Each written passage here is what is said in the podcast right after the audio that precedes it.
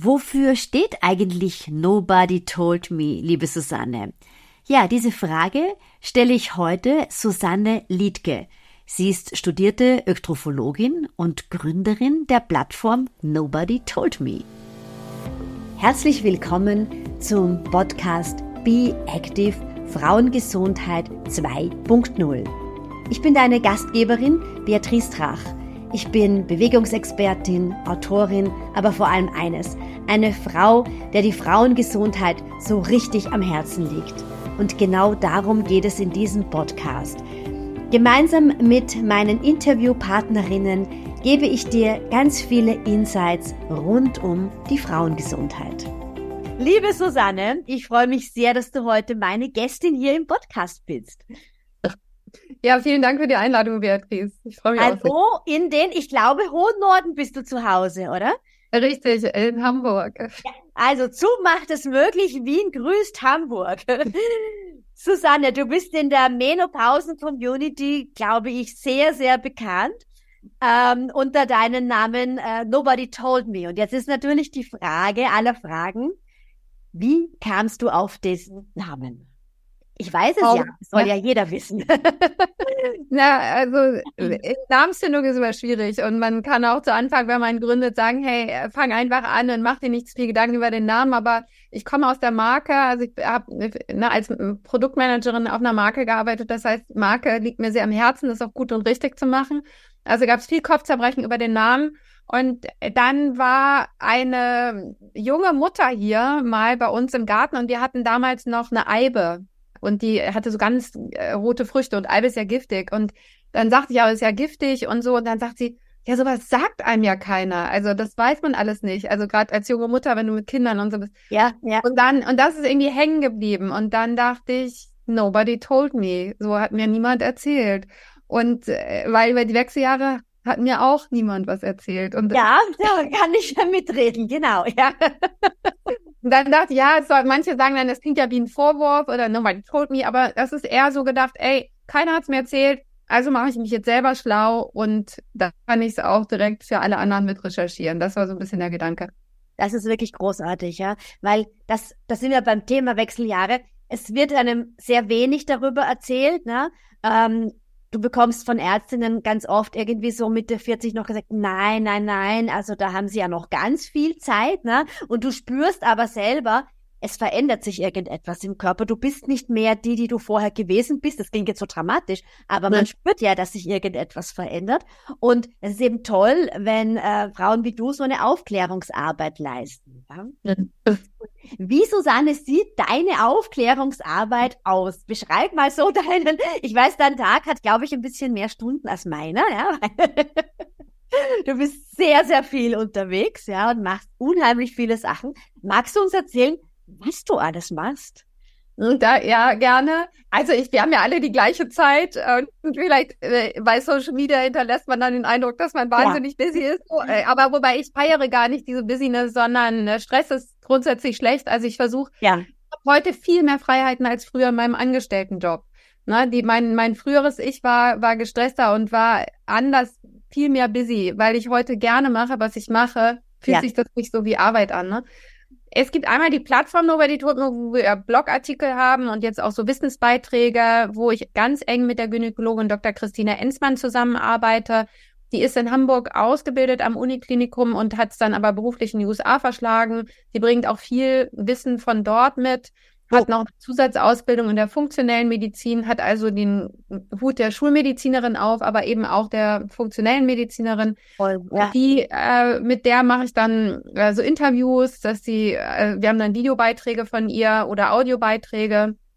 Und dann gebe ich Kurse. Ich bin selber Ökotrophologin, ich habe das mal studiert und äh, habe immer schon großes Interesse an Ernährung gehabt, aber, aber nie darin gearbeitet. Und jetzt bin ich quasi mit Ende 40 mit der Gründung von Nobody Told Me bin ich zurück zu meinen Wurzeln und habe jetzt im Kern kläre ich über Ernährung auf und was können Frauen eigentlich selber tun über die Auswahl der richtigen Lebensmittel, um ihre wechseljahrsbedingten Beschwerden in den Griff zu bekommen. Also und das, das Ernährungswissenschaft, ich, bei uns heißt das Studium nicht, glaube ich, Ernährungswissenschaften. Ja. Das ist studiert und bist aber quasi zu Beginn gar nicht in der Ernährungsberatung tätig gewesen, sondern warst eher in einer Firma, oder? Wenn ich das richtig Ja, es ist noch ein bisschen anders. Also Ökotropologie steht für Haushalts- und Ernährungswissenschaften und ich bin ja. Haushaltswissenschaftlerin. Und das klingt so ein bisschen und so, ich habe das Pudding, Pudding-Diplom. Aber ich habe ähm, Ernährungslehre, Diätetik, Biochemie hatte ich als Fächer, aber auch Verbraucherpolitik, Soziologie, BWL, wo man geguckt hat, wie wirtschaften eigentlich Haushalte, wie kommen die mit den Finanzen klar, ähm, aber also und dann auch Marketing, BWL, natürlich Verbraucherpolitik. Das heißt, ich hatte mich darauf ausgerichtet, beruflich nicht in die Ernährungsberatung zu gehen, sondern ich wollte Marketing für Lebensmittel machen und dachte, das ist eine gute Kombination, irgendwie so. Ja. Das gibt für uns gar nicht. Also ganz cool, was man alles lernt. ja, wobei heute würde ich heute nochmal studieren, würde ich Ernährungsmedizin studieren. Ja, ja. Das wir, also das gibt's ja noch gar nicht so lange in Deutschland, aber das finde ich wahnsinnig faszinierend, weil ich jetzt ja auch sehe, durch die ganzen Teilnehmerinnen, die an meinen Kursen teilnehmen, die nennen sich Body Reset, weil man den Körper einmal neu startet, sozusagen. Ja, ja, Drückt ja. die Reset-Taste und ich sehe, was da Großartiges mit den Frauen passiert, die das machen. Teilweise machen die Männer im Hintergrund mit, manchmal machen die, macht die ganze Familie zwangsläufig mit, weil wenn nur die Mutter kocht zu Hause, dann müssen die anderen ja irgendwie gucken, wie sie dann klar, wie ja, sie genau. dann. Ja, ja, ja, ja, natürlich. Also meistens ist es doch ein, ein, ein Familienprojekt, ne, die Ernährung ja. umzustellen. Ja. ja, ja, ja. Genau, und dann mache ich, da gibt's noch einmal die Woche ein Newsletter, Somebody Told Me heißt der, weil da erzähle ich dann, da gibt's so Rubriken wie Neues aus der Frauengesundheit, Neues aus dem Menopausenland, also was gibt's zu Wechseljahren, aber auch, ich erzähle von meinen Erlebnissen als Gründerin, aber wie geht das mit 49 nochmal einen gut bezahlten Job äh, ad acta an, an Nagel zu hängen und zu sagen, nee, ich mache das jetzt nochmal ganz anders. Heißt auch, ich fahre nicht mehr in Urlaub, ich gehe nicht mehr essen, ich kaufe keine Klamotten, sondern ich kümmere mich jetzt um mein, in meinem Fall um mein drittes Kind, nämlich meine eigene Firma. Und äh, ich teile auch Ernährungswissen, Rezepte, äh, solch, das ist so der Newsletter, das ist so das Medium, mit dem ich kommuniziere mit den Frauen. Also richtig, richtig viel Aufklärungsarbeit auf ganz, ganz vielen Ebenen. Und du hast angesprochen auch die Zusammenarbeit quasi mit einer Ärztin, die in den USA ausgebildet wird und wurde. Und ähm, das fällt mir auch in der Trainingswissenschaft ebenso auf, äh, rund um die Frau 45 plus, dass wir uns da viel mehr an den USA oder UK orientieren können. Also im deutschsprachigen Raum gibt's da ganz wenig, ja. Also da wird noch sehr viel so gemacht, wie es halt immer so gewesen ist, aber auf die speziellen Bedürfnisse des Körpers wird nicht wirklich eingegangen. Ja. Ja, ich glaube, es hängt damit zusammen, dass Deutschland in Sachen Gesundheit und Österreich wird ähnlich sein, Schweiz wird ähnlich sein, dass wir sehr strikt sind und natürlich nur verbreiten wollen, was evidenzbasiert ist. Ja. Und bei Ernährung ist es oft so, dass du äh, keine, du kannst keine äh, placebo-kontrollierten Studien machen, weil man sieht ja, was man isst. Das beeinflusst dich ja schon. Du ja. siehst jetzt jetzt ganz viel Salat, dann, oh, es geht mir viel besser, weißt du, das hat einen Effekt und so. Also mit den, mit den Studien ist es schwieriger, was Ernährung anbelangt. Und äh, dann sind wir wahnsinnig strikt, auch was Nahrungsergänzungsmittel zum Beispiel anbelangt. Da sind andere Länder wesentlich liberaler, Niederlande, wo du Vitamin D ganz einfach bekommst. Also es ist ein starker Fokus darauf, die Patienten oder die, die Mitbürgerinnen und Mitbürger zu schützen. Und damit bremsen wir uns manchmal bei neuen Entwicklungen und gleichzeitig ist es auch ein anderer Schutz. Äh, wir haben natürlich in Amerika auch das Land der Extreme. Ne? Wir haben ja, da ja, wahnsinnig weit vorne in der Medizin, auch in der funktionellen Medizin und gleichzeitig gibt es auch sehr viel verbreitetes ähm, Unwissen sozusagen. Ähm, oder äh, falsch Fehlwissen, äh, was eigentlich nicht rausgehört. Und manchmal auch ein bisschen einen zu schnellen Zugang zu Medikationen. Also wenn du in den USA in den Drugstore gehst, da kannst du dir ja alles kaufen praktisch. Ja. ja. Es gibt zwar so eine kleine Rubrik, wo du ein Rezept brauchst, aber ansonsten, also ich habe noch nie solche Aspirinbehälter gesehen wie dort. Ja, also unfassbar. Und jeder wirft sich gleich einmal irgendein Medikament so neben. Ja. ja. Aber ja. ich eben bei meinem Bereich sehe ich einfach, dass da, dass sie da doch ein paar Schritte schon voraus sind, eher wirklich auf auf die Frau 45 plus, also dass das, glaube ich, gesellschaftlich nicht so stigmatisiert ist wie bei uns noch immer ein bisschen. Ja. Also in England tut sich da gerade, England ist da finde ich Vorreiter, in den USA, glaube ich, ist noch genauso stigmatisiert. Das, ähm, wir kriegen natürlich, wir kriegen jetzt so, weil das Land auch größer ist, wir kriegen die Entwicklungen dort mit, dass sich Schauspielerinnen jetzt Naomi Watts, dass die ja. sich outen mit den Wechseljahren. Das hat in Deutschland in der Tat noch nicht so stattgefunden. Also die Schauspielerinnen, die sind da ziemlich weit vorne. Und England, da ist das ganze Land insgesamt weiter vorne. Ja, ganz toll. Da hat es eine Regierungsdebatte gegeben mit Theresa May damals noch zu den Wechseljahren. Es wird im Schulunterricht jetzt behandelt. Das heißt, die haben Gesetze verändert. England hat auch ein schärferes Diskriminierungsgesetz. Das heißt, Unternehmen müssen auch darlegen, dass sie Frauen nicht Grund auf Alter von, aufgrund von Alter und Geschlecht diskriminieren. Da fallen natürlich die Wechseljahre voll mit rein. Das heißt, die Firmen haben einen großen Anreiz, dort sich äh, mit den Wechseljahren zu beschäftigen und äh, für die Mitarbeitenden auch entsprechende Angebote darzulegen. Das haben wir in Deutschland noch nicht. Nein, bei uns auch nicht. Und ich glaube, auch in den UK wird die Hormonersatztherapie auch ganz gezahlt. Ne? Ich glaube, sie wird ziemlich, es wird vollständig. Das, aber das ist in Deutschland auch. In, also ich äh, kann nur jetzt für Deutschland reden. In Deutschland hast du deinen, ähm, deinen Eigenanteil von fünf Euro, aber die bioidentische Hormone im Rahmen einer Hormonersatztherapie von einer Schulmedizinerin verschrieben, bekommst du auch bei Indikation auf Rezept und zahlst dann deinen, wir zahlen fünf Euro Eigenanteil pro Rezept. Okay. Nein, bei uns musst du in, bei manchen Dingen wirklich noch zuzahlen, ja. Okay, ja. Aber das ist hier nicht so. In England wird nur diskutiert, dass du dir jetzt zum Beispiel äh, östriolhaltige Salben in der Apotheke einfach selbst kaufen kannst, ohne dass du ein Rezept brauchst. Ah, so in Deutschland brauchst du natürlich ein Rezept, du bekommst es nicht, äh, nicht ohne Rezept. Ja, ja.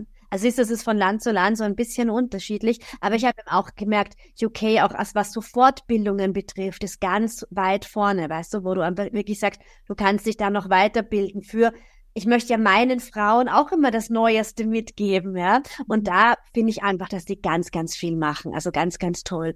Und bringt mich jetzt eigentlich schon zu einer weiteren Frage. Du hast angesprochen, Regierung. In UK werden die Wechseljahre sogar in der Regierung diskutiert. Und neidvoll blicke ich jetzt hier auf unser Nachbarland. Ihr habt in Deutschland eine ganz, ganz tolle Initiative, 9 Million. Magst du uns da insgesamt ja. was dazu sagen? Also ich habe sehr viele deutsche Zuhörerinnen und wird vielleicht auch noch nicht jede wissen, oder? Super, danke. Ja, die Initiative als Wir sind neun Millionen gibt einen Hashtag dazu und die, die Initiatorin, muss man sagen, neidlos anerkennen, ist äh, Miriam Stein, die Autorin, die hat das Buch Die gereizte Frau geschrieben. Ja. Du kennst sie? Ja, ich kenne sie gut. Ich liebe sie heiß. und sie hat äh, mit ihrem, mit dem Rauskommen ihres Buches, äh, die macht jetzt, jetzt auch auf Lesereise gerade unterwegs. Und sie, sie war auch in Wien auf dem Event von Wechselweise, auf dem Mino Day. Äh, sie hat sich auf die Fahnen geschrieben, politisch etwas für Veränderung zu sorgen, eben auf politischer Ebene auch und hat lebt in Berlin, ist wahnsinnig gut vernetzt und hat es dann, hat verschiedene Parteien, Abgeordnete verschiedener Parteien angeschrieben, äh, ob das nicht mal ein Thema wäre. Und dann hat die Abgeordnete Doro Bär, Dorothee Bär hat es aufgegriffen und dann gab es im März eine erste Debatte äh, im Bundestag, wo es erstmal, äh, wo alle Aktivistinnen eingeladen wurden. Es war offen, es war frei und die Dorothee Bär, äh, Julia Klöckner, beides äh, Bundestagsabgeordnete aus Bayern, die haben das äh, quasi sich angehört. Äh, mit dabei war äh, Dr. Shida Delis, die Gynäkologin, das war die erste Debatte und dann haben die gesagt, okay, zum Weltmenopausentag am 18. Oktober äh, werden wir was haben, äh, was auch immer. Ne? Das war ja erstmal, das war eine erste Druckbetankung von uns. Und wo wir auch alle zu Wort kommen konnten, was ganz toll war. Und dann gab es jetzt am 18. Oktober die zweite, die Fortsetzung. Dort wurden alle Abgeordnete aller Parteien eingeladen. Und äh, dann hat, hatten wir noch hier Ildiko äh, von Kürti, äh, die Autorin, die dort auch über ihre eigenen Wechseljahrsbeschwerden berichtet hat. Äh, also, und das war noch mehr Abgeordnete waren da und auch wieder die Aktivistin. Und mh, mm, wir haben gesagt, ey, es muss sich was verändern. Wir haben es nochmal deutlich gemacht. Wir merken aber auch, es ist ein Marathon.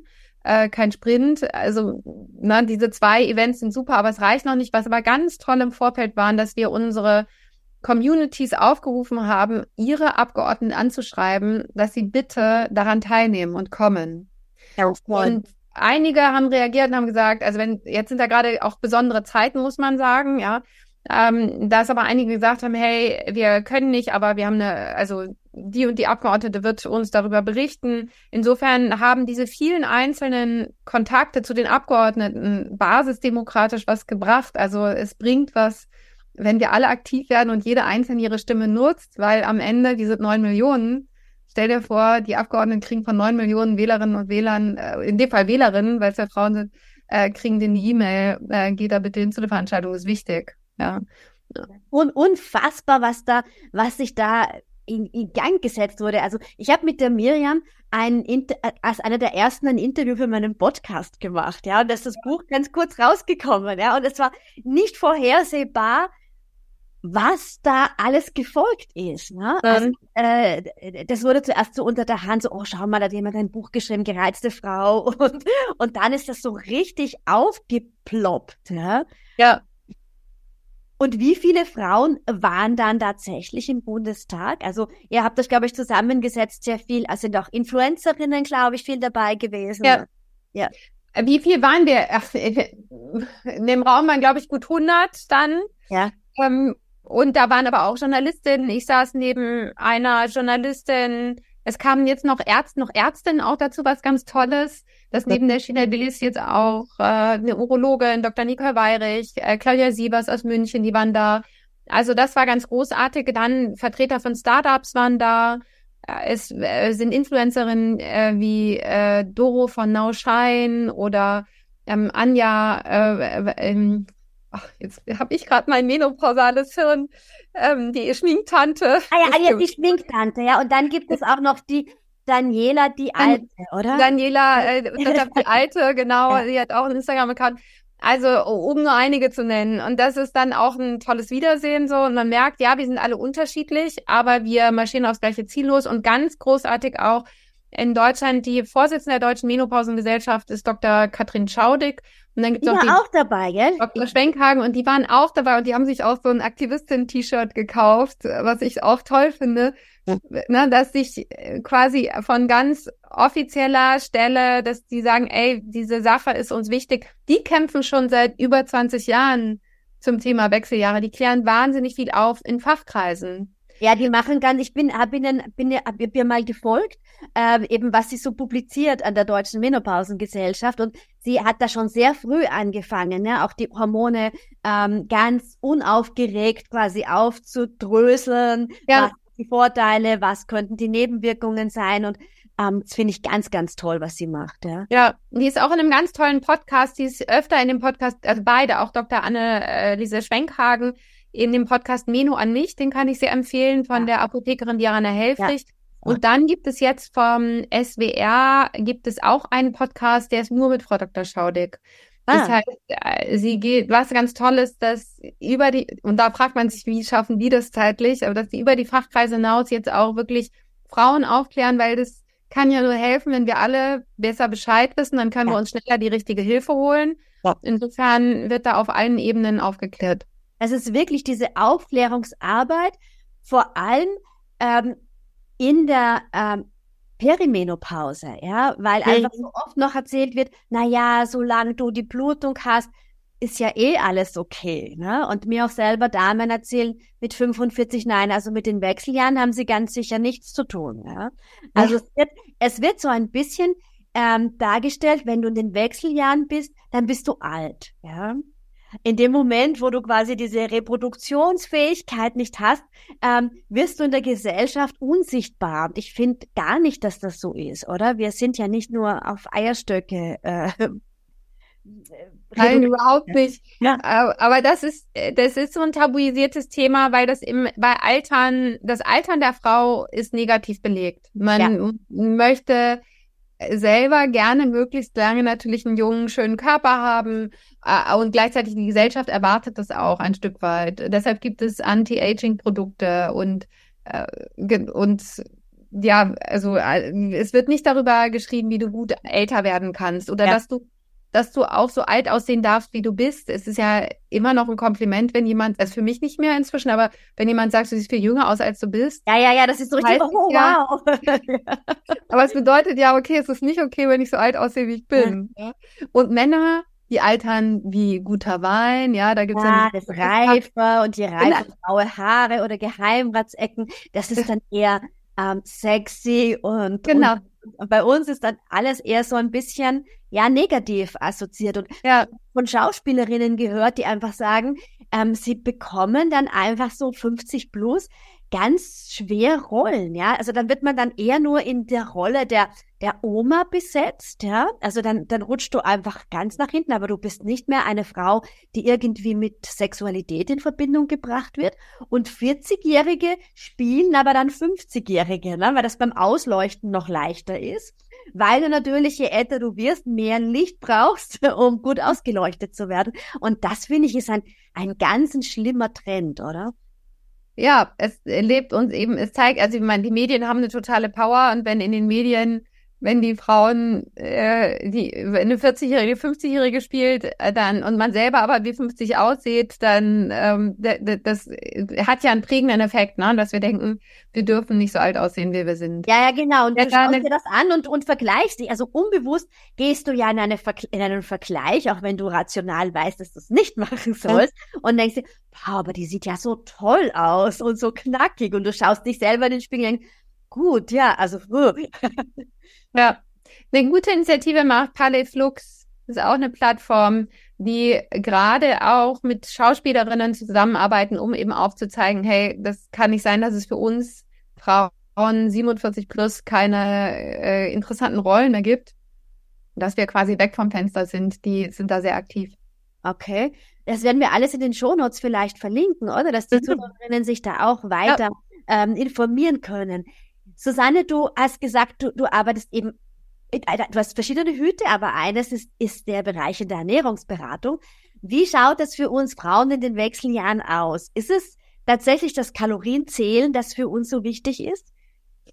Äh, bei mir wird das Wort Kalorien ganz selten in den Mund genommen. Ich weiß, du bist ja Sportlerin. Also bei Sport ist natürlich schon wichtig, darauf zu achten, wenn du viel leisten willst, dass du auch vorher viel viel Kalorien zu dir nimmst, ja. Du brauchst ja irgendwo muss die Power ja herkommen. Wir brauchen zumindest einen, äh, einen, ähm, ich sage immer so wie ein Auto, wir brauchen eine Füllung, ja. ja. Äh, dass wir die Leistung äh, erbringen können, weil alles, was äh, unterzuckert ist, ist halt einfach ein Wahnsinn, wenn du, wenn du äh, Krafttraining oder Ausdauersport machst. Ja, ja. genau. Bei mir, ich setze da an, ich zeige den Frauen in den Body Reset Kursen wieder, wie sie über Ernährung ihre Hormone ausbalancierter bekommen. Sie lernen wieder richtig zu essen. Sie lernen, und das sind manchmal ganz einfache Dinge, dass äh, sie lernen mehr zu kauen, ja. Im Durchschnitt wird nur viermal gekaut, dann wird runtergeschluckt und wir denken immer, unser Magen hat Zähne und kann das ja alles klein kriegen. Das ist aber nicht so. Ähm, und wenn wir in Ruhe unser Essen essen und eben langsam kauen, gerade Frauen, die ein Gewichtsthema haben, die sagen, sie möchten gesünderes Körpergewicht erreichen, da ist schon eine erste Übung, noch nicht mal an den Zutaten was zu verändern, sondern zu sagen, okay, was ich esse, das kaue ich 30 Mal. 30 Mal, okay. 30 Mal. Du isst, dann hast du noch, dann hast du richtig nahrungsfrei im Mund. Du isst dann langsamer und dein Körper ist mit weniger Nahrung satt. Ja. Wenn wir davon ausgehen, Bitte? Du bist achtsamer beim Essen. Ne? Du bist achtsamer beim Essen, genau. So. Und dann lernen die Frauen sich wieder so zu ernähren in einer Weise, äh, für die unser Verdauungssystem eigentlich mal, auf die unser Verdauungssystem angelegt ist. Das ist eine überwiegend pflanzliche Ernährung, nicht zwingend vegan oder vegetarisch. Ich selber, ich esse alles.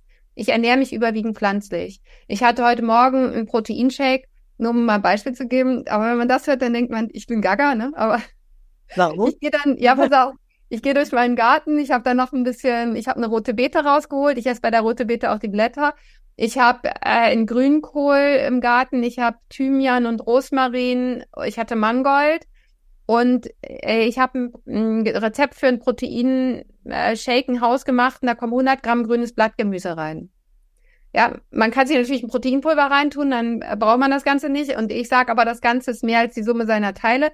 Also kommt da 100 Gramm grünes Blattgemüse rein, dann kommt da Hanfprotein rein, dann äh, kommt da Kokos als Fett rein und eine pflanzliche Milch und dann kam da noch die rote Beete, die kleine rein, die ich geerntet habe. So, und Zitrone kommt, also das Rezept kann man sich angucken. Aber das heißt, äh, in überwiegend pflanzlicher Ernährung, 80 Prozent auf deinem Teller sollte pflanzlich sein. Man kann auch mit einer Gemüsesuppe morgens anfangen. Man muss es nicht. Es gibt auch, auch, sagen wir mal, klassische Rezepte, die einen eher an das normale Frühstück gewöhnen. Und äh, das, ich achte darauf, dass die Frauen sich ballaststoffreich ernähren. Deshalb empfehle ich zwei Esslöffel geschrotete Leinsamen am Tag. Die meisten von uns kommen nicht auf die 30 Gramm Ballaststoffe pro Tag, äh, die sie essen sollten, laut Empfehlung der Ernährungsgesellschaften, äh, sondern junge Frauen nur so auf, im Schnitt kommen 75 Prozent der Frauen nicht drauf, weil bei älteren Frauen kommen 80 Prozent nicht auf die 30 Gramm. Ja? ja. Und diese Ballaststoffe sind so wichtig, weil wir über unseren Darm auch entgiften. Ja. Und wenn wir nicht genügend Darmvolumen haben, dann können wir das, was wir eigentlich ausscheiden sollten an dem Tag, ähm, weil das Darmvolumen nicht ausreicht, scheiden wir dann nicht aus, bleibt länger im Körper und wird dann zurückresorbiert. Der ja. Körper denkt, daraus kann ich ja noch was Gutes bauen. Ja. Dann äh, Machst du was mit dem Leinsamen? Entschuldige, die, die Zwischenfrage. Wo baust ja, du den ein? Genau, wo baue ich den ein? Also die waren zum heute, äh, waren die in meinem Proteinshake. Ähm, ich habe ein Rezept für ein getreidefreies Porridge. Das enthält, glaube ich, 29 Gramm Protein und 30 Gramm Ballaststoffe. Das ist ah, wow. ja, genau. Und da, äh, da kommen rein geschrotete Leinsamen, geschrotete Chiasamen, deshalb geschrotet, damit die Verdauungsenzyme und die Darmbakterien von allen Seiten angreifen können, also ansetzen können, nicht angreifen, ja. aber das soll ja, die Nahrung soll ja auseinandergenommen, zerlegt werden. Und wenn wir Leinsamen nicht geschrotet essen, dann sind die gut fürs Darmvolumen, die quellen auf und das ist super.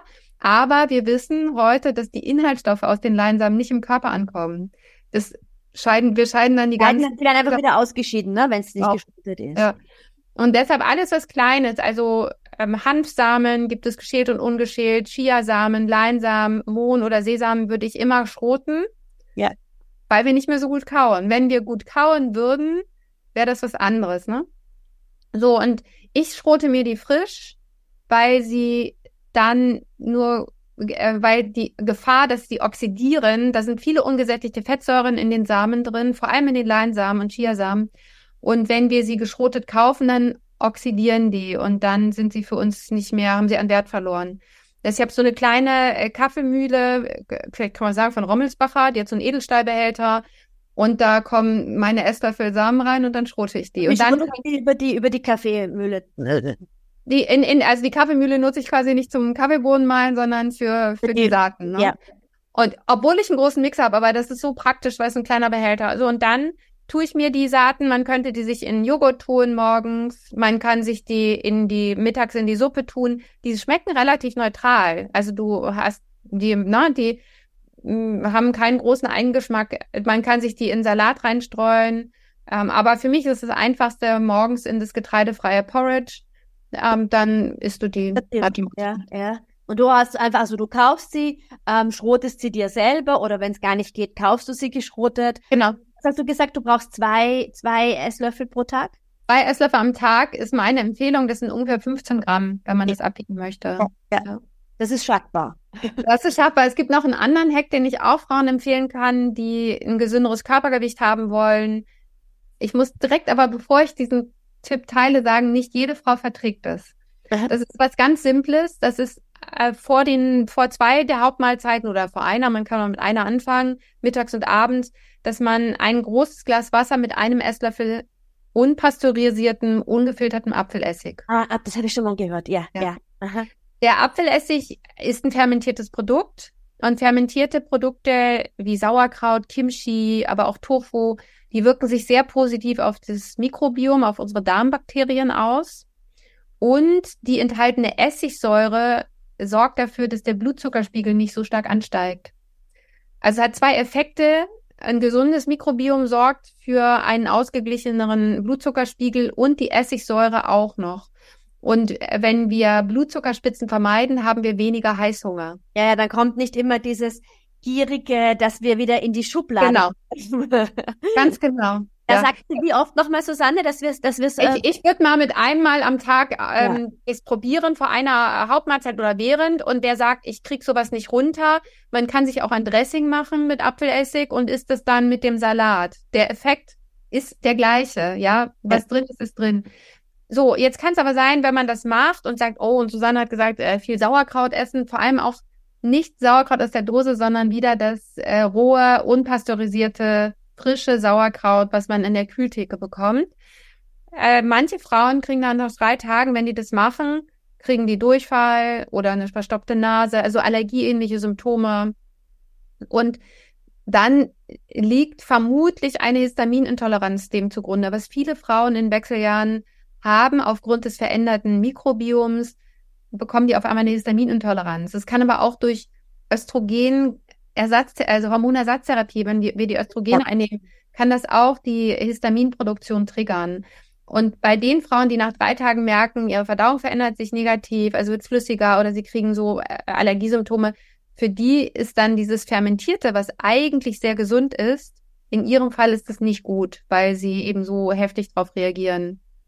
Ich habe auch gehört, dass das ähm, Progesteron, das du als Bioident das Hormon nimmst, bei einigen Frauen zu Verstopfungen führen kann. Ja, das Progesteron spielt ja auch in der Schwangerschaft eine wichtige Rolle. In der Schwangerschaft leiden ja auch einige Frauen unter Verstopfung. Progesteron sorgt für Ruhe im Körper. Ja? Genau, ja. Und das alles, was dann früher eher so ein bisschen schneller abtransportiert wurde. ja, genau. Äh, kann, ja, kann, kann sich so auswirken. Da kann man aber dann mal mit der, mit dem behandelnden Arzt, der behandelnden Ärztin sprechen, ob man das auf äh, kleinere Dosen verteilt. Dass man in Deutschland wird gegeben, gibt es äh, Faminita in, zum Beispiel, das wäre ein bioidentisches Progesteron äh, in 200 Milligramm und 100 Milligramm und dann vielleicht hilft es schon, wenn man das aufteilt auf zwei Dosen und nicht eine Kapsel. Ja. in Österreich gibt's auch, also ich glaube, das gibt's in Deutschland auch das Utrogestan, ja, ähm, auch ein bioidentes äh, Progesteron und das gibt's in 100er oder in 200er ja. äh, Packungen. Und ich finde auch das Aufteilen ehrlich gesagt besser. Aber wenn ich, Susanne, dann quasi eher dazu neige, durchs Progesteron ein bisschen in die Verstopfung zu kommen, dann wären ja auch wieder der Hack mit den Ballaststoffen eigentlich ein ganz guter, oder? Ganz genau. Also ja, und das, also gerade Frauen, die Verstopfung haben, wenn die so einen Body Reset Kurs machen, da kriege ich oft nach fünf Tagen die Meldung, Susanne, meine Verdauung ist super. Ich habe Frauen im Kurs, die haben teilweise nur einmal in der Woche Verdauung. Oh, Genau. Und das ist nicht gut. Ne? In der Schulmedizin habe ich mal gehört, heißt es so, bis zu drei Tage, alle drei Tage Verdauung haben, ist noch okay, ist jetzt nicht optimal, aber eigentlich sollten wir jeden Tag Verdauung haben. Na, wenn wir einen Hund, eine Katze haben und die haben nicht jeden Tag Verdauung, dann machen wir uns Gedanken. Absolut. Ja. Das sollten wir uns bei uns auch machen. Wir nehmen das so hin, weil das so eine Volkskrankheit ist, Verstopfung. Und ähm, es ist ganz einfach über die Auswahl der Nahrungsmittel ja. äh, quasi äh, zu verbessern. Bei der einen geht schneller, bei anderen langsamer, weil wenn wir schon über lange Zeit Verstopfung haben, haben wir auch ein verkümmertes Mikrobiom. Das ist wir, das ist so, wir müssen unser, unsere Darmbakterien miternähren. Ja. Und die, äh, wir vergessen die. Ne? Deshalb, wenn wir zu wenig Ballaststoffe zu uns nehmen, dann ist es so, wie wenn wir unserem Hund, unserer Katze nur 80 Prozent des Futters geben würden, was die eigentlich brauchen die, die existieren noch, aber die sind anfälliger für Krankheiten. Einfach anfälliger, sie sind schlapper und, ja. und was da vielleicht auch noch dazu kommt, ist, ähm, die Bewegung ist auch ganz, ganz wichtig, um den Darm ähm, aufzulo also um unseren Total. quasi weiter zu transportieren. Weil wenn ich nur sitze, ja, dann ja. darf ich mir nicht erwarten, dass hier sehr viel weitergehen wird im, ja. im, im, im Darm. Und wir merken das ja auch, wenn wir rausgehen, gerade wenn du, wenn du joggen gehst, merkst du schon, dass die Darm Motilität sofort angeregt wird, ja. Also da ja. sich natürlich einiges, ja. Ampelmann machen mal kurz, Kniebeugen machen. Ja. All das, das ist wirklich Gift für den Darm, ja. Also ja. kann nichts weitergehen. Ja, richtig. Also da haben wir super Hacks schon bekommen jetzt, oder? Mhm. Die wirklich leicht sind. ja, genau. Und ich kann auch, äh, also gerade beim Thema Verstopfung, ich kann Frauen auch empfehlen, äh, mal Käsekonsum zu reduzieren. Okay.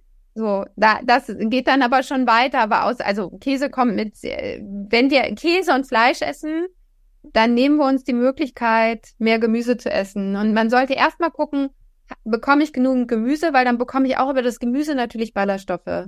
Ja, ja all die, vor allem viel grünes Blattgemüse, ja, also Spinat, Rucola, Mangold, Postelein, Rapunzel, äh, alle möglichen Kräuter ähm, das ist alles etwas, wo was ganz reich an Mikronährstoffen und Vitaminen, also Vitaminen, Mineralstoffen, Spurenelementen ist, aber eben auch an Ballaststoffen. Und da hilft ähm, möglichst viel Vielfalt. Äh, wenn man ein gesünderes Mikrobiom bekommen möchte, dann hilft oft schon, dass man 30 verschiedene pflanzliche Lebensmittel pro Woche zu sich nimmt. Da kann man mal so eine Strichliste führen. Ah, das ist auch ja. Gemüse zählen, Kräuter zählen, Gewürze zählen, Pilze zählen, Hülsenfrüchte zählen, äh, Pseudogetreide zählen auch, also sowas wie Quinoa, Amaranth. Äh, was in meinem Fall nicht zählt, das ist aber auch natürlich pflanzlich, sind Getreide. Die sind sehr reich an Ballaststoffen, das ist super. wir essen aber oft, essen wir gar nicht das Vollkorngetreide, sondern wenn wir Pizza, Nudeln essen, wenn wir Brot essen, ist oft, äh, sind es die hellen Mehle, da sind dann, da ist dann, das ist reine Stärke. Das wiederum sorgt für einen Blutzuckeranstieg, wenn ich dann so ein Weißbrot esse. Oder zu von Spaghettis zum Beispiel, ne? Also wenn die von, ja. ja.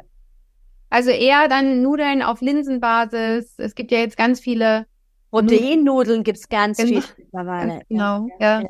Das eher mal essen. Es gibt auch äh, Knäckebrot, was auf Basis von Saaten ist. Das heißt dann äh, von Panifactum ist eine Marke, die haben so Knäckebrot, dass man ein bisschen runterkommt von diesen sehr kohlenhydratreichen Lebensmitteln und mehr Fette und Proteine zu sich nimmt. Mhm.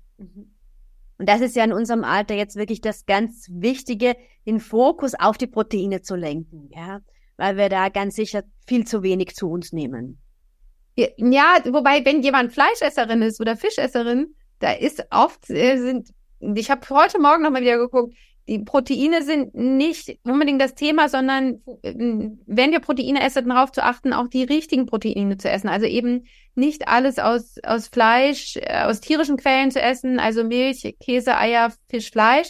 Wie gesagt, ich esse ja selber alles, aber eben wenig. Ähm, sondern die Proteine aus pflanzlichen Quellen, also viel Hülsenfrüchte. Ein totaler Spitzenreiter sind die Lupinen. Die sind total proteinreich, die wachsen hier vor Ort. Und die Lupinen, äh, ich habe bei mir ein Rezept für Lupinenburger, die man super essen kann. Ähm, und die schmecken, das kann man auch Hardcore-Fleischessern mal vorlegen, dass es eben eine sehr proteinreiche Mahlzeit ist. In dem Fall sind die Proteine äh, so besonders, weil sie ohne die gesättigten Fettsäuren daherkommen, mit die ja oft, wenn wir, zumindest wenn wir Fleisch, Wurst essen, dann essen wir uns Protein, ernähren wir uns proteinreich, aber es kommt eben immer auch leider mit den gesättigten Fettsäuren daher. Und das wollen wir möglichst vermeiden. Also Lupinen wäre die. Genau, und vielleicht noch ergänzend zum Thema Proteine schon darauf achten, dass wir morgens ein proteinreiches Frühstück haben. Wenn wir Müsli essen zum Frühstück mit Obst, dann ist das sehr kohlenhydratreich und eben enthält selten genug Fett und selten genug Proteine. Ne? Wenn wir morgens schon unseren Proteinhunger quasi sättigen, dann ist der Körper auch nicht die ganze Zeit am Gieren, dass er sagt, ich brauche jetzt noch mehr Proteine dann haben wir dem schon deshalb ganz viel Gutes getan, dass er für die Zellerneuerung Proteine wird für alles Mögliche im Körper gebraucht, also dass er da gut versorgt ist und gut arbeiten kann. Was ist da dein Hack für das Frühstück? ja, ich hatte es vorhin schon erwähnt, ich habe ein getreidefreies das, äh, Porridge. Dein, dein, dein, dein, dein, dein, dein, dein Smoothie heute wäre es gewesen. Die, ne? das, äh, es gibt genau, es gibt diesen selbstgemachten Smoothie äh, oder aber so ein getreidefreies Porridge und da kommen rein Chia, Leinsamen, wenn wir haben, ungeschälten Hanfsamen, den ich auch schrote, dann kommen rein, äh, können wir sauer, ich mag gerne Sauerkirschen dazu. Dann kommt Kakao, zwei Teelöffel, Zimt kommt mit rein. Ich nehme eine pflanzliche Milch. Und das kann man sich ganz toll für drei Tage vorbereiten. vorbereiten ne? Dass du, wenn du in der Früh auch wenig Zeit hast, dass du das schon nimmst es mit, isst es auf der Arbeit und äh, und das äh, ist da sind natürlich auch Kohlenhydrate drin, aber nicht im Verhältnis nicht so viele. Wenn ich mir morgens meinen Haferflockenporridge mache. Haferflocken sind sehr gesund, sind auch proteinreich. Aber ich würde dann immer noch gucken, kann ich ans Haferflockenporridge, wie kann ich das noch besser für mich machen? Dann würde ich einen Esslöffel Mandelmus noch reintun. Also gesunde Fette. Und du merkst, ich bin, also ich, ne, wir haben so gelernt, Fett ist böse, aber es gibt. Ja, ja, da, daran müssen wir wirklich arbeiten, an diesem Fett ist böse. Das hat unsere Generation ordentlich gelernt, ja. ja. Ich hatte neulich eine, die hatten äh, so ein Diätprogramm über Jahre durchgemacht mit einer bekannten äh, Diätkette da und sie sagte, du musst verstehen, ich habe früher gelernt, ich darf überall nur einen Teelöffel Öl ranmachen ans Essen. Und ich komme jetzt und sage, gießt euch ordentlich Olivenöl. Ja, das tut manchen wirklich weh, ne? Weil wir das ja. so haben. Nicht ja. immer sparsam beim Fett sein und, ja. und das ist, äh, ja, gilt ein bisschen aufzubrechen. Also sparsam bei der Butter sein, ja, ich, ich mag Butter, ich finde die lecker, aber sie kommt eben, es ist eben sehr viel gesättigte Fettsäuren, auch, auch Transfettsäuren sind drin. Ähm, ich bin, esse, wenn ich mal Käse esse, dann eher Ziegen- oder Schafskäse und auch eher Frischkäse, bei der ist eben, da ist ja noch viel Wasser enthalten. Aber wenn ich äh, Parmesan oder Pecorino esse, die sind sehr stark säuernd im Körper. Und wir haben durch die, die viele Proteine, die wir, also viele tierische Proteine, die wir essen, haben wir in der Regel sind wir eher übersäuert im Körper. Und der Körper braucht aber ein ganz leicht basisches Milieu im Blut. Und dafür tut er alles, um das herzustellen. Ja, das, der braucht eine Homöostase im Blut, dass es immer konstant ist, dieser pH-Wert. Und wenn wir aber von, wenn wir immer uns ernähren mit einer stark, mit einer Ernährung, die am Ende sauer verstoffwechselt wird, das heißt, da fallen Säuren im Körper an, dann muss der Körper das abpuffern. Der muss diese Säuren ausgleichen.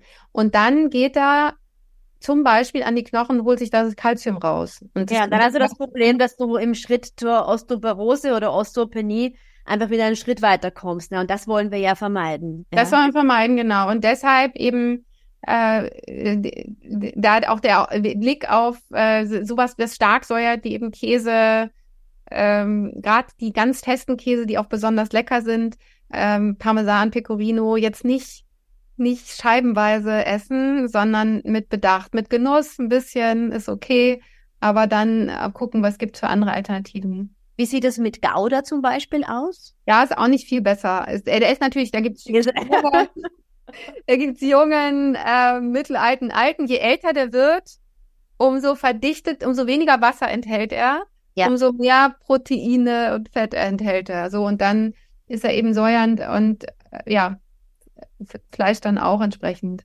Hm. Was, aber du kannst dann, wenn du Käse isst oder Gouda so gerne magst, was du machen kannst, ist, dass du sagst, ich nehme mir jetzt ein pflanzliches Lebensmittel, um das auszugleichen. Dann isst du Selleriesticks dazu. Ah, dann, ja, das geht gut. Mhm. Die sind ganz stark basenbildend. Die werden, ähm, die Stangensellerie wird basisch im Körper abgebaut und ist von allen äh, pflanzlichen Lebensmitteln, oder ist eines der am stärksten basischen Lebensmittel. Kannst du gut machen. Also meine Scheiben Gouda und dazu knappere ich an der Selleriestange. Genau. Das sind ja super Hacks. Dankeschön dafür. Finden wir die auch auf deiner Seite? Eben, die findet ihr vor allem in dem Kurs, in dem Body Reset Kurs. Und ich teile natürlich immer auch mal Artikel äh, auf Instagram oder eben in dem Newsletter, den, der jeden Sonntag rauskommt. Da findet man. Body Told Me, genau, ja. Susanne, abschließend, was ist deine große Vision? das, ich möchte gerne so viel Frauen wie möglich davon äh, dazu begeistern, die Ernährung in Richtung antientzündlicher Ernährung umzustellen, damit sie mal sehen, was sie für eine Power eigentlich selber haben und wenn sie es schaffen, ihrem Körper das zu geben, was er braucht, dann äh, ist der Effekt, der Körper sehr dankbar. Ja, das ist wie äh, eine alte Freundin, die man lange, lange vernachlässigt hat und zu dem Mann, der jetzt kommt und sagt, ich möchte gern wieder deine Freundin sein und ich möchte gerne wieder anknüpfen an alte Tage. und die alte Freundin glaubt das gar nicht und sagt dann, aber ich habe mein ganzes Leben auf diesen einen Satz von dir gewartet. So, ja. ne? Und das möchte ich, dass wir Freundinnen unserer eigenen Körper werden und das ernst meinen und dass wir unseren Körper gut versorgen, weil der wird uns ja noch hoffentlich ziemlich lange gut tragen. Und mir geht's darum, auch die letzten zehn Jahre meines Lebens gesund zu verbringen und nicht in Arztpraxen zu sitzen ja, und ja. müssen. Ein ganz wichtiger Punkt, weil das wissen wir aus der Statistik. Wir Frauen werden zwar älter, aber leider mit einer sehr schlechten Lebensqualität. Ja? Ähm, ja. Und das, das muss es ja gar nicht sein, ne? wenn wir schon in jüngeren Jahren anfangen, auf unser, nicht immer gegen den Körper zu arbeiten, sondern mit dem Körper, oder? Ganz genau, ja. Ich danke dir sehr für deine Zeit, liebe Susanne.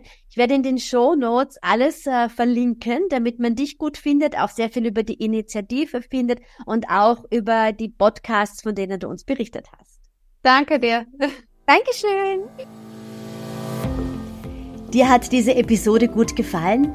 Dann freue ich mich über eine positive Bewertung auf den gängigen Podcast-Formaten. Und natürlich kannst du mir auch jederzeit gerne eine E-Mail schreiben mit deinem Feedback oder mit deinen ganz persönlichen Wünschen, worüber du denn noch ein bisschen mehr erfahren möchtest oder welchen Interviewgast, welche Interviewgästin du gerne hier im Podcast hättest.